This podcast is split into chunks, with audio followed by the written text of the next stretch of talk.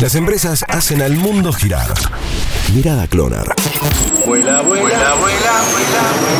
Oficialmente se sostiene la fecha del primero de septiembre para reabrir los cielos argentinos. A pesar de eso, un funcionario del Ministerio de Salud de la Nación lo puso en duda y también tambalea las posibilidades de quienes ya compraron pasajes. En ese sentido, durante la última semana hubo una lluvia de ofertas en turismo por el hot sale, pero no se vendió como en otros años. Igualmente, y a pesar de eso, desde aerolíneas argentinas que aún no saben desde dónde va a operar, si será desde Córdoba, será desde Capital Federal, será desde Ceiza, aún no lo saben. Informaron que se vendieron más de 180.000 tickets y que el 80% fueron de cabotaje, es decir, para vuelos domésticos. Sin certezas con respecto al coronavirus, viajar o comprar un pasaje entonces es una caja llena de sorpresas. ¿Cuándo se podrá volar? ¿Podrá volar? ¿Podrá volar? ¿Habrá que realizar cuarentena en el lugar de destino? ¿Estarán habilitados los hoteles para poder albergarse? Las preguntas se suman una tras otra. Entonces, los que compraron pasajes, bien, podrían ser hoy kamikazes del turismo.